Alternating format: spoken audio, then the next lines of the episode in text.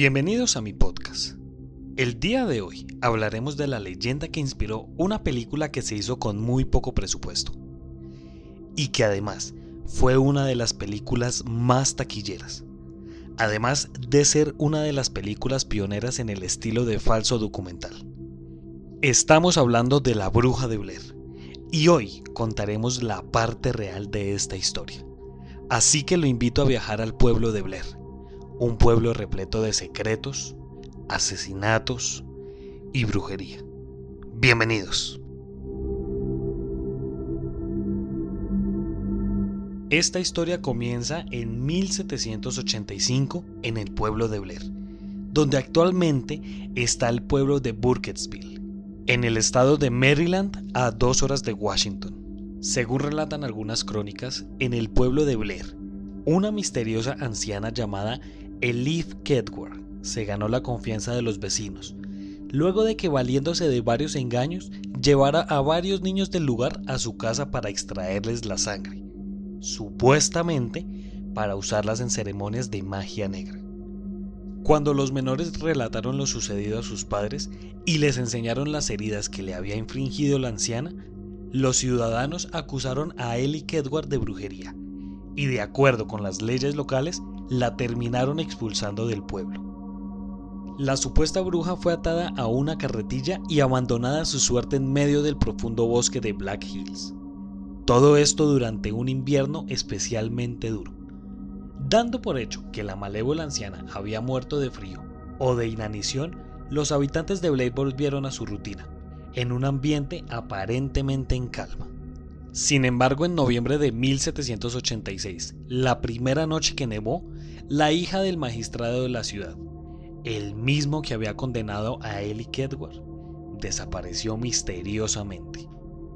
Una semana más tarde fue el mismo magistrado que también desapareció.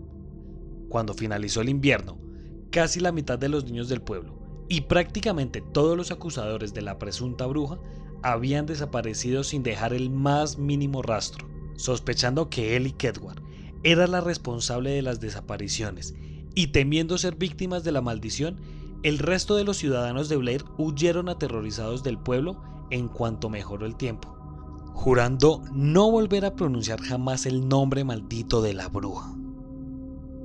En noviembre de 1809 se publicó un libro titulado The Blair Witch Cult, el culto de la bruja de Blair que narraba la historia de una aldea maldecida por la bruja.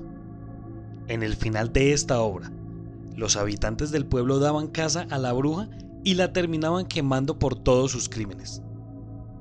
En enero de 1824 se fundaría el poblado de Burkittsville, en el antiguo asentamiento donde estaba el antiguo pueblo de Blair. Si bien ninguno de los fundadores de esta nueva localidad parecía conocer la historia original de la maldición del pueblo de Blair. Al año siguiente, varios vecinos aseguraron que habían visto asomándose del Tapi East, el río que cruza la localidad, una mano de una mujer extremadamente pálida. El resto de los pobladores, cuando acudieron al torrente a investigar la denuncia, debieron lamentar en el lugar la desaparición de Elin, una niña de 10 años que se sumergió en el río y jamás volvió a salir de él. Casualmente, después de este incidente, los habitantes del lugar aseguraron que el río había perdido su pureza y potabilidad. En 1866, una niña de 8 años había desaparecido en las entrañas del bosque. Por este motivo, enviaron varias partidas de rescate en su búsqueda. Si bien la niña terminó regresando por sus propios medios a su casa, una de las partidas de rescate no volvió a aparecer. Semanas más tarde, los cuerpos de los rescatistas fueron encontrados en Coffin Rock, en el temido bosque de Black Hills. Los cuerpos no solo estaban colocados en forma de pentágono y atados entre sí de pies y manos, sino que también estaban completamente destirpados.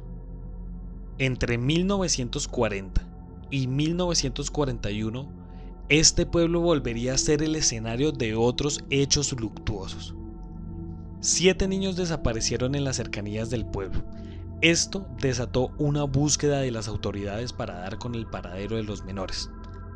Rustin Parr, un ermitaño que vivía en una ruinosa cabaña en las afueras del pueblo, fue el primer sospechoso detenido por la policía.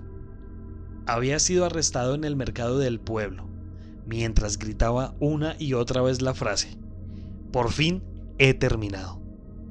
La policía, tras examinar la casa de Parr, descubrió los cadáveres de los siete niños desaparecidos enterrados en siete pequeñas tumbas, todas estas situadas detrás de la vivienda. Al exhumar los cadáveres, los agentes descubrieron que varios de los cuerpos de los niños estaban destirpados y habían formado parte, al parecer, de un ritual diabólico. Parr fue acusado de inmediato de los crímenes de los menores, condenado a la horca y ejecutado. Antes de morir se justificó a sí mismo asegurando que una voz en su mente, la de una malévola anciana, le había ordenado matar a los niños.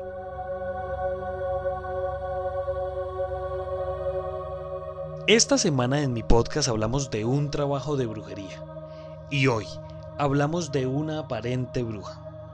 A lo largo de los años, el cine nos ha nutrido de historias increíbles, las cuales la gran mayoría se han basado en hechos reales. Ahora, ¿por qué traigo esto al tema? Yo personalmente soy de los que creo que estos seres existieron o existen y fueron la base de todas estas historias que nos muestra Hollywood y lo que nos muestran en los cuentos. No me cabe en la cabeza creer que en este vasto mundo seamos los únicos seres que habiten la Tierra.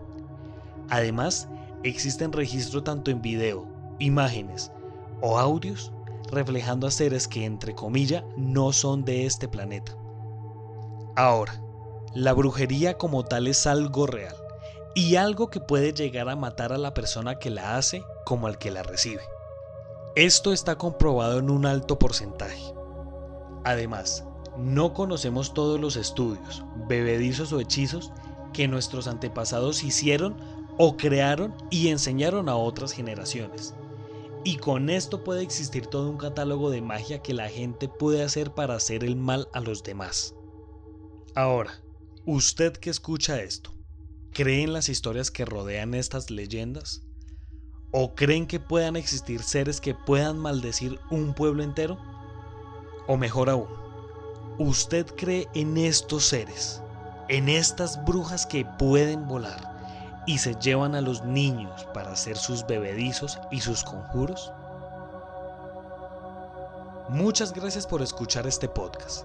Si usted quiere ser parte de esta comunidad, síganos por Instagram como arroba Colombia Paranormal Podcast y déjenos sus comentarios. Además me pueden seguir en Twitter, donde dejo hilos de historias personales o historias que encuentro por la red. Estoy en Twitter como arroba soy-cristian. Además de eso hacemos transmisiones en Twitch.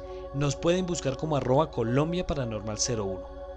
Únase a esta comunidad y le aseguro que se va a divertir con todo nuestro contenido. Muchas gracias y nos estaremos encontrando en otro caso misterioso de la Colombia Paranormal.